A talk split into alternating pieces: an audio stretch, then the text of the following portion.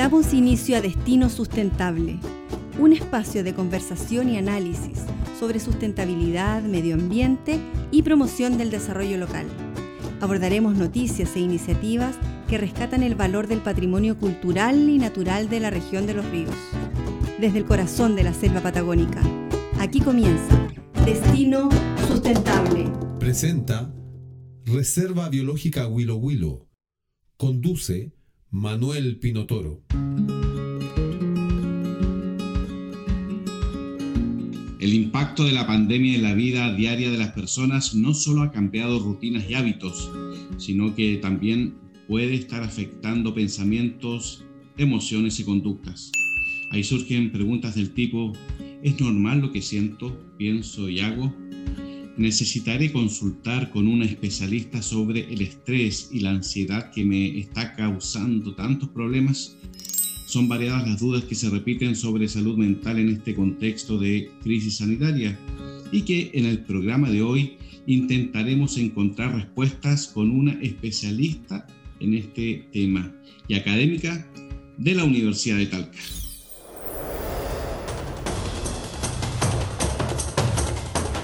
Ya estamos en línea con Carla Mendoza, psicóloga y coordinadora clínica del Centro de Psicología Aplicada, CEPA, de la Universidad de Talca.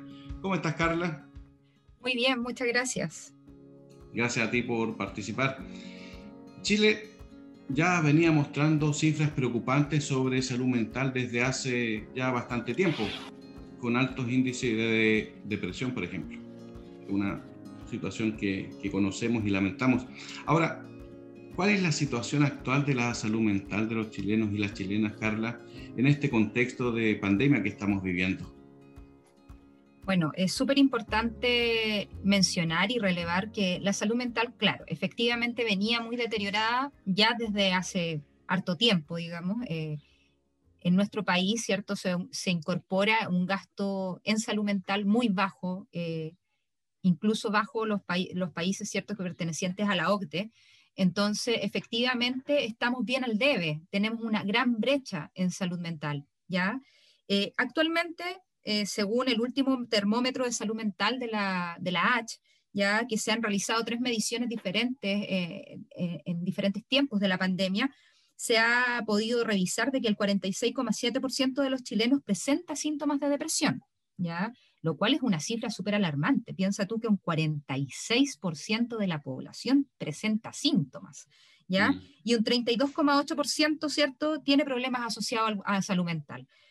Eh, si bien ambas cifras no nos dicen eh, que esas personas tienen un trastorno o una patología propiamente tal, nos dice que están experimentando síntomas como, no sé, eh, una fatiga, por ejemplo, que están experimentando tristeza casi todos los días, que están experimentando anedonia, esta sensación de no sentir placer por las cosas que antes me causaban placer. Por ejemplo, leer un libro, claro, mm. leer un libro, hacer ejercicio, a lo mejor ahora ya no me cautiva como me cautivaba antes.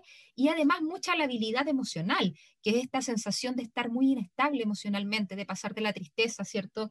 Eh, a la alegría en pocos segundos. Entonces, tenemos una gran cantidad de población que está experimentando mucha sintomatología, mucha angustia también, mucha ansiedad, eh, producto de la pandemia. Y eso es súper importante psicoeducar a la población y mencionar que sentir esos síntomas es natural. Además, es esperable que estemos ansiosos, ¿cierto? Eh, hoy en día, porque nuestro organismo de alguna manera nos prepara, ¿ya? Y estamos en un estado de alerta que es necesario para la protección. Entonces, si hoy día alguno de ustedes me dice, chuta, ¿sabes qué, Carla? Siento, eh, siento que estoy súper angustiado, o siento que todos los días eh, me cuesta dormir, estoy presentando insomnio, o estoy más ansioso. Yo le diría, tranquilo, eh, son síntomas normales, son algunas veces emociones normales frente a una situación de carácter anormal como la que estamos experimentando hoy en día, que es una pandemia. ¿ya? Entonces ahí hay varias recomendaciones al respecto. O sea, sabemos que es normal que todos los chilenos y chilenas y, a nivel mundial, ¿cierto? Todos los que estamos, digamos, pasando por esta situación, eh, sintamos ah, un poquito, ¿cierto?, de incomodidad con síntomas que no son tan positivos eh, muchas veces y que hay que aprender a aceptar y hay que aprender a vivir con ellos. Carla, te voy a pedir más detalles respecto de cómo llevar adelante, cómo lidiar, ¿no es cierto?, con esta situación, con estos problemas de salud mental, pero quiero colocar en contexto lo que está ocurriendo en el país, entendiendo que hay grupos de la sociedad que están experimentando más costos que otros, por razones ya sea educacionales, económicas. ¿En qué sectores ves tú de la población que se presentan más daños? de la salud mental de las personas? Qué buena pregunta, súper importante. Eh, siempre los grupos que están más, eh, digamos, eh, dañados o que quizás se ven más sobrecargados, ya van a ser, cierto, nuestras personas mayores o adultos mayores, ya que hoy en día, producto de la pandemia, producto de estas cuarentenas también bastante prolongadas y del distanciamiento social, eh, han vivido, si antes vivían un poco en la soledad, muchos de ellos hoy en día la soledad, ¿cierto?, se ha quedado con ellos, ya más de un año y medio. Entonces, eh, es uno de los grupos que ha estado bastante, eh, yo diría, afectado. Por otra parte, otro de los grupos afectados son los niños, niñas y adolescentes. Piensa que ellos estaban en una etapa de crecimiento, cada uno de ellos en su curso vital, que jugaban, que socializaban, que iban al colegio, que hacían amigos, etcétera, eh, y hoy en día nada de eso es posible. Hoy en día tienen que hacer amigos eh, a través de las pantallas, tuvieron que adaptarse a una nueva realidad. Entonces también han sido grupos eh, que se han visto sobrepasados. Y si tú me preguntas, que no me gustaría olvidarlos, digamos, todos los cuidadores, ¿ya? Los cuidadores de personas en situación de discapacidad, por ejemplo, los cuidadores de adultos mayores, eh, los cuidadores de niños, niñas y adolescentes, los, mismos padres que son cuidadores, ¿ya? ¿Por qué? Porque son grupos, los cuidadores siempre que están altamente demandados en sus capacidades, porque además son personas que suelen descuidar su propia salud, tanto física como mental, para cuidar de otros, y porque además son personas que transitan entre cuidar a más de un grupo. Muchas veces, por ejemplo, un papá o una mamá no solo tiene que cuidar a sus hijos, sino que a veces también a sus padres, en este caso algún adulto mayor, eh, o alguna persona en situación de discapacidad. Entonces ahí también vemos situaciones de sobrecarga del cuidador, donde vemos que ellos experimentan un estado de agotamiento tanto emocional como físico, como físico eh, de los cuales debemos hacernos cargo, porque efectivamente son grupos que están altamente afectados hoy en día por la pandemia. Y en este grupo, Carla, quisiera agregar un, un elemento que es muy relevante sobre las cuidadoras, que son este rol lo, ejercen principalmente mujeres. Exacto. Eh, de hecho, las mujeres son las que mm, eh, tienen mayor prevalencia en enfermedades de salud mental eh, históricamente, ¿ya? Y que además es un tema que se invisibiliza muchísimo por esta sobrecarga, porque la mujer es multitarea, entonces, entonces tiene que hacerse cargo de la casa, hacerse cargo de los niños, hacerse cargo de su familia extensa, no solo la familia nuclear, por lo tanto, claro, las mujeres eh, son hoy en día un grupo que está altamente afectado eh, en su salud mental eh, y que hay que poner ahí también el acento de poder hacerles ahí algún cariñito en su salud mental y en su salud física y poder cuidarlas para, para que puedan sobrepasar esta época de pandemia de mejor manera. Sí, lo veo como un gran tema. las razones por qué las mujeres son las que realizan esta labor, principalmente esta labor son ellas. Pero bueno, ese otro asunto em, que da para, ¿no cierto?, ahondar, porque me, imagino que tiene que ver con cuestiones culturales también. Claro. Es multifactorial, claro, tiene que ver con, con, varias eh, situaciones como, como las que tú mencionabas, además la falta de corresponsabilidad en las tareas. Hoy en día han salido muchos estudios eh, y muchas campañas también de esto de, eh, de, la falta de corresponsabilidad que existe en la casa, mm. eh, de, que las tareas, nadie te está ayudando a hacer una tarea, sino que es una corresponsabilidad, tanto a hombres como a mujeres nos corresponden las tareas del hogar, no solo a, a las mujeres. Entonces, claro, es un tema que daría para largo y para un programa entero. sí, volviendo a tus recomendaciones, porque sabemos que el estrés, según lo que mencionabas tú, y la ansiedad comprometen el bienestar emocional de las personas. Ahora, ¿cómo encontrar maneras de reducir ambos problemas? Por ejemplo, tú mencionabas algo, eh, descansar, tal vez, eh, dejar de mirar o leer noticias, que en su mayoría son, lo noticias negativas. Claro, lo primero, eh, como dijimos, estamos, experimentando ciertos, ciertos síntomas. Por ejemplo, estamos experimentando problemas para dormir en las noches Eh, entonces, ya, frente al insomnio, por ejemplo, eh, algunas recomendaciones generales, eh, porque hemos perdido rutina. Entonces, como hemos perdido rutina, nos está pasando este tema también del insomnio. Bajar las expectativas del dormir, por ejemplo.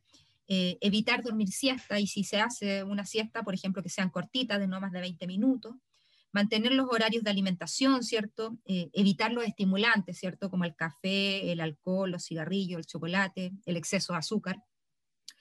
Eh, no usar el dormitorio idealmente, ¿cierto? Para estar en el computador, en la televisión o comer. Eh, tenemos que de alguna manera enseñarle a nuestra mente que el dormitorio es un espacio de descanso. Y digo esto en el, ideal, porque sabemos que muchas familias de nuestro país hoy en día con las cuarentenas y el confinamiento no tienen opciones de no trabajar en su pieza. En familias donde a lo mejor son muy pocos metros cuadrados, son muy pocas las habitaciones, hay niños que están estudiando, eh, eh, personas que están trabajando. Entonces, esto es en el ideal, esto de no usar el dormitorio para trabajar, por ejemplo, o para estudiar. Eh, no exponerse a pantallas luminosas por lo menos una hora antes de dormir. Esto, esto implica no solo computadores y televisores, sino también los celulares. Y antes de acostarnos, ¿cierto? Evitar escuchar eh, noticias que nos alteren o ver películas de, algún contenido más bien violento. Y en la medida de lo posible, realizar actividades que nos relajen. Y en la mañana, ojalá realizar algo de actividad física que siempre ayuda para liberar endorfinas y para sentirnos también mejor anímicamente. Tú hablabas eh, o identificabas a tres sectores principalmente afectados, que eran mencionabas tú tercera edad, niños y adolescentes y los cuidadores y cuidadoras. En el caso de, la, de las personas de tercera edad, eh, ¿recomendarías alguna dinámica particular que tenga que ver solo con ese grupo? Eh, para cuidar la salud mental de esta, esta parte importante de la sociedad. Lo, principal para nuestros adultos mayores es no dejarlos solos. ¿ya? Eh, esa es la principal recomendación. Entonces, si es un adulto mayor que vive solo, em, que no, no está viviendo con el núcleo familiar, poder, eh, en la medida de lo posible, hacer rutinas. Entonces, que él tenga una rutina diaria de me levanto a esta hora, eh, hago o cocino y almuerzo a esta hora, a esta hora, no sé, juego em, dominó o juego cartas o hago un crucigrama eh, o hago alguna manualidad, ¿ya? Eh, y a esta hora converso con mi familia, ¿ya? Eh, o sea, tener una rutina diaria, ¿ya? y idealmente, si el adulto mayor vive con nosotros en nuestra casa y hay más personas, incluirlo en las actividades incluirlo en las actividades de juegos familiares, de cocinar en familia, etc. O sea, siempre incluirlo y que no sea, que él no sienta que está de alguna manera relegado en las funciones y en las actividades familiares. Que no es un eh, estorbo. Exactamente, que eso a veces, eh, no de manera consciente, pero inconscientemente se, lo, mm. se lo transmitimos. Entonces, súper importante, eh, de alguna manera, fortalecer también todos los recursos y todos los conocimientos que nos pueden entregar nuestras personas mayores o adultos mayores hoy en día. Y por otra parte, súper importante, enseñarle las tecnologías. yo siempre digo, los, los, abuelitos y las personas mayores y nuestros adultos mayores son súper visuales entonces, hágale una cartulina con el paso a paso de cómo hacer una videollamada, ¿ya? Algo tan simple, porque si usted le explica a él, mañana ya se lo olvida. Pero si usted le hace una cartulina con dibujos, diciéndole, paso uno, eh, no sé, aprieta tal botón en el celular, paso dos, y, ir colocando el dibujo y el botón que tiene que apretar, la persona va a aprender a hacer una videollamada y va a poder, ¿cierto?, comunicarse con sus familiares y con sus seres queridos que eso es súper importante, ya que la llamada eh, no es lo mismo. La llamada, si bien nos escuchamos la voz y podemos de alguna manera sentir ciertas emocionalidades, la videollamada nos ayuda también a leer la, conducta no verbal de la persona, que es tan importante hoy en día. Y nuestro cerebro de alguna manera la procesa de manera distinta. Entonces la videollamada siempre va a ser preferible por sobre la llamada telefónica solamente. Carla, y en el caso de los niños, y de los adolescentes que pasan mucho tiempo conectados ahí a Internet y a las redes sociales. ¿Ayuda o no ayuda? Eh, bueno, nuestros niños, niñas y adolescentes están pasando por un periodo súper complejo. Yo creo que hay que también ser empáticos con ellos. Les tocó duro, les tocó difícil. Eh, todos los que ya somos más adultos, pasamos nuestro periodo de sociabilización, de amistades, de pololeo, eh, de manera, entre comillas, con una normalidad distinta. Ellos han tenido que adaptarse y ha sido súper difícil. Entonces, eh, ahí la sugerencia es comunicarse, comunicarse en familia, que los padres estén más presentes, supervisar el trabajo escolar que están haciendo, ya, o sea, que existan rutinas eh, escolares, por ejemplo, que él esté conectado en, sus clases regulares de lunes a viernes, los fines de semana, tener otro tipo de actividades y idealmente cuando hacemos rutinas de estudio, 45 minutos de estudio, 15 minutos de descanso, ya que eh, obviamente estar tanto tiempo en la pantalla también eh, exige más y fatiga más a los chicos. Eh, y de alguna manera, y que yo creo que es lo fundamental eh, en este sentido con los niños, niñas y adolescentes, no sobreexigirlos a ellos y no sobreexigirnos a nosotros mismos como padres. Eso es fundamental hoy en día. Eh, no estamos en los tiempos de que nuestros hijos sean los mejores alumnos, o sean los más destacados, o sean los mejores en matemática, o sean los mejores en, en lenguaje. no, hoy en día no estamos para sobreexigirnos. Hay que cuidar y velar por la salud mental de la familia. Y entonces hoy en día tratar de hacer nuestro mayor esfuerzo, eh, todos los miembros de la familia, pero no sobreexigirnos. Eh, hay que tratar de ser más compasivos y más amables con cada uno de los miembros de la familia para poder cuidar la salud mental. Carla, y dentro de los grupos que tú mencionabas, lo decíamos recién, son las cuidadoras. Y quisiera hacerte la misma pregunta en relación a ellas, porque son multitareas, según decías tú. Eh, ¿cuáles son las recomendaciones para que ellas puedan preocuparse de su salud mental en este tiempo que está presentándose tan complicado? Y bueno, ahí hay varias cosas. Primero, eh, eh, hay que ver la, realidad de cada cuidadora o cuidador, porque no siempre son mujeres. Em, primero que todo, tener en, consideración de que si es una cuidadora única, el trabajo es más complejo. Me refiero a que eh, a veces hay familias que se turnan para cuidar a sus eh, personas en situación de discapacidad o las personas mayores. Eh, sin embargo, si es un cuidador único, debe tener idealmente un tiempo de, de, relajo y un tiempo para él o para ella, ¿ya? No olvidar su salud, que puede asistir a sus controles médicos, por ejemplo, tanto físicos como de salud mental, que sean capaces de cuidar su alimentación, su hidratación, de poder dormir lo necesario, de moverse lo suficiente, de empezar a hacer algún tipo de ejercicio, empezar 10 minutitos al día e ir eh, paulatinamente en las semanas aumentando eh, la cantidad de ejercicio, eh, siempre cuidándonos integralmente. Esto, esto, la salud mental es súper importante entenderlo. La salud mental no es solamente la emoción, la salud mental es integral. Si yo estoy bien físicamente, voy a también tributar positivamente a mi salud mental, ¿ya? Entonces, eh, la salud mental tiene diferentes áreas. Yo me tengo que estar bien en el área social, en el área de pareja, en el área familiar, en el área personal. Si yo estoy bien en todas mis áreas, o relativamente bien, voy a tener una salud mental, ¿cierto? Más o menos eh, regular y, estable. Sin embargo, si yo tengo alguna de mis áreas eh, más bajitas, lo más probable es que también presente algún síntoma y esté presentando problemas. Por eso es súper importante mencionarles a ellas que se cuiden, ¿cierto? Y eh, idealmente eh, tener que rotar los cuidadores, si se puede, por último, tomarse uno o dos días a la semana, que no sea esa persona la que esté cuidando eh, al adulto mayor o a la persona en situación de discapacidad o al niño, niña o adolescente. Hay que aplicar aquí un sentido de justicia, entonces. Exacto, es, más que nada eso.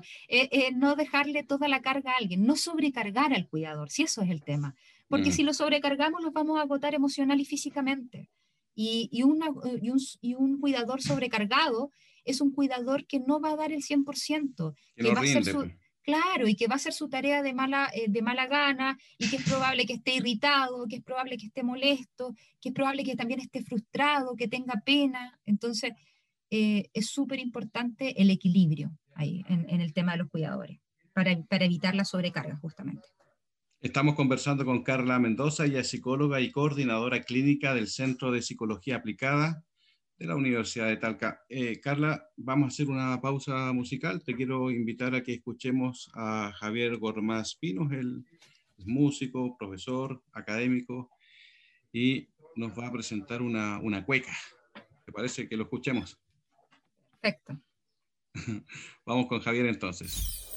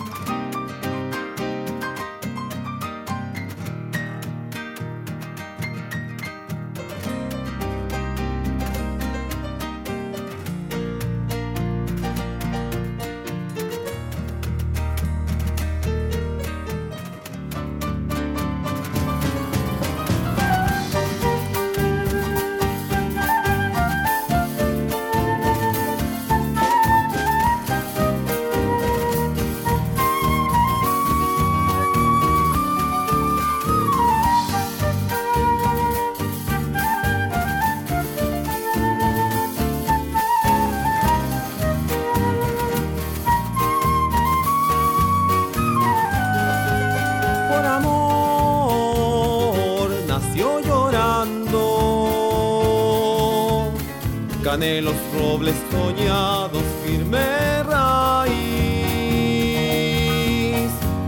los robles soñados, firme raíz. Infancia y adolescencia, tomando rumbos caminos, firme raíz. Por amor nació llorando firme raíz. Madurez en las aulas, la vida misma de adolescencia, que incluye nuestras almas y en su mirada un poco de ausencia. Madurez en las aulas, la vida misma de adolescencia, poco de ausencia, sí, la vida misma de nuestros viejos nuestra vida.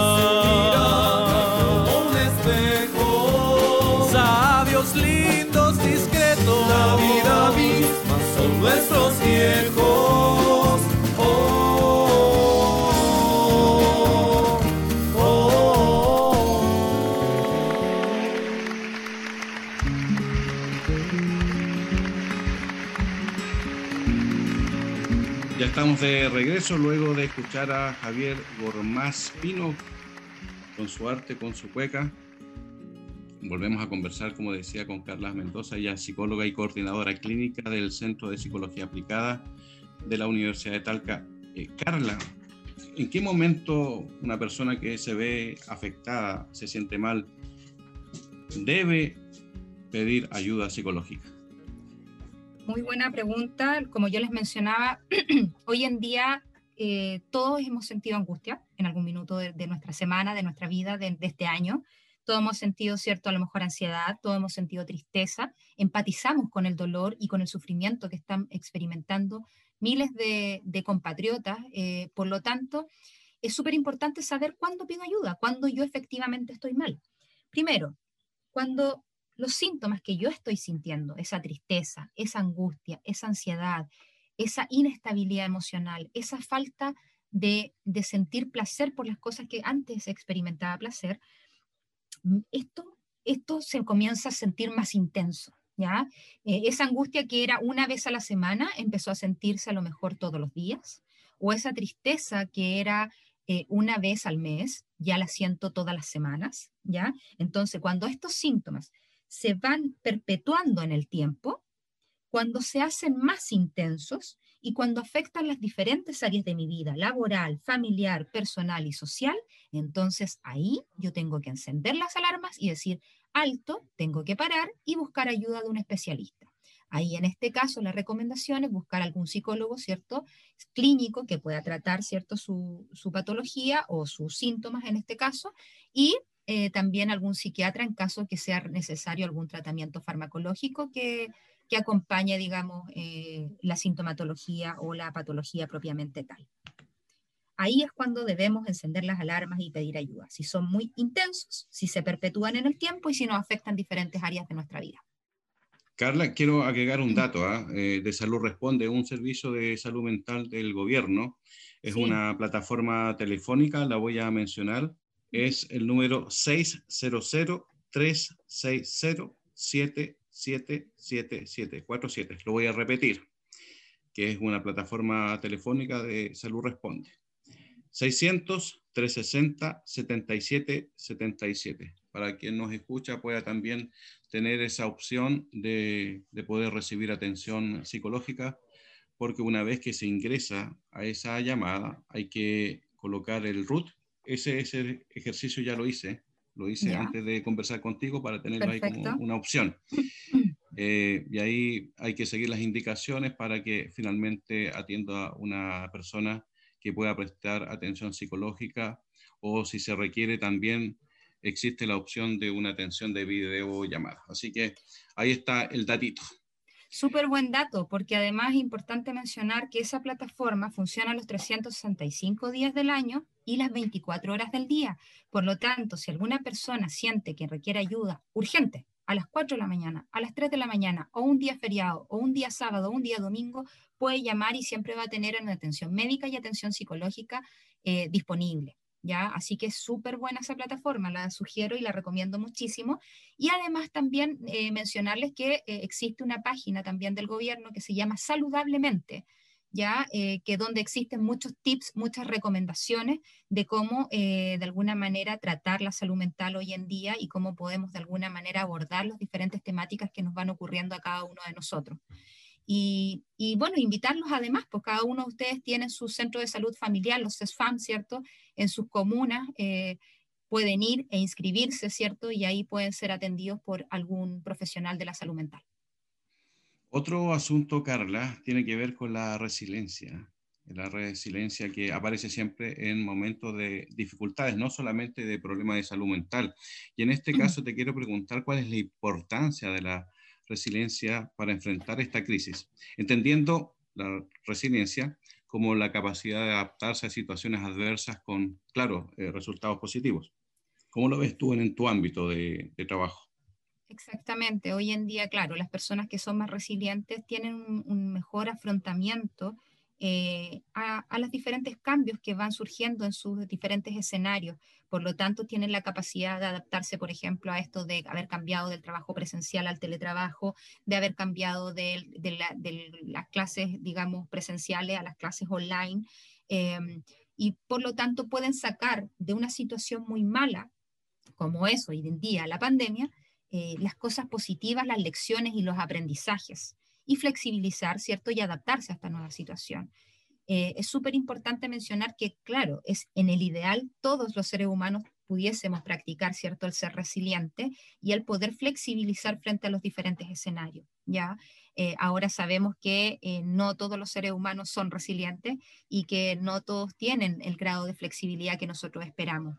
Pero sí, efectivamente la resiliencia es un recurso que tenemos nosotros los seres humanos para poder adaptarnos y poder hacerle frente a, estas adversidades y poder sacar lecciones y aprendizaje del mismo, o sea, sacarle lo positivo, digamos, también a las situaciones malas que estamos viviendo. Por ejemplo, hoy en día este cambio de, escenario eh, nos ha permitido tener lo que no teníamos antes, tiempo en familia, por ejemplo. Mm. Entonces, eh, valorar también ese tipo de cosas que antes todos decían, chuta, eh, llego a las 8, 9 de la noche a la casa, después de los tacos, después del trabajo, cansado, eh, y con suerte eh, veo a alguno de mis hijos despiertos. Hoy en día usted está a las 24 horas con su hijo, aprovechelo, juegue con él, haga todo lo que no pudo hacer, digamos. esto de cocinar juntos, de preguntarle cuáles son sus intereses, qué le gusta, con qué es feliz. O sea, hoy en día también esta pandemia nos brinda una oportunidad una oportunidad de, hacer las cosas que, no pudimos hacer en, la vorágine de estar, ¿cierto?, eh, en el día a día y en la presencialidad. Entonces, es una invitación también de sacar lo mejor de, esta pandemia. Y en esta invitación, en esta oportunidad, como lo dices tú, te quiero preguntar, Carla, entonces, ¿qué aprendizajes hemos conocido a raíz de esta emergencia sanitaria que lo podamos proyectar en el tiempo, entendiendo de que esta, esta pandemia y esta situación de emergencia va a continuar al menos un año, tal vez un poquito más.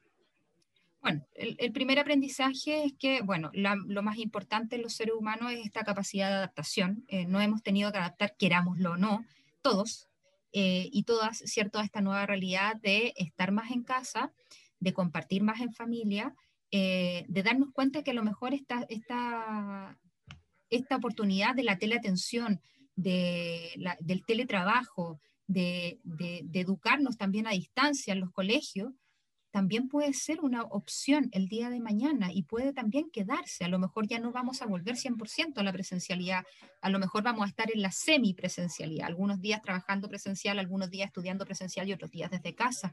Por lo tanto, esto nos brinda oportunidades para poder eh, eh, de alguna manera conciliar mejor trabajo-familia, ¿ya? Eso es una oportunidad hoy en día, que seamos capaces de hacer lo que busquemos, la forma de hacerlo.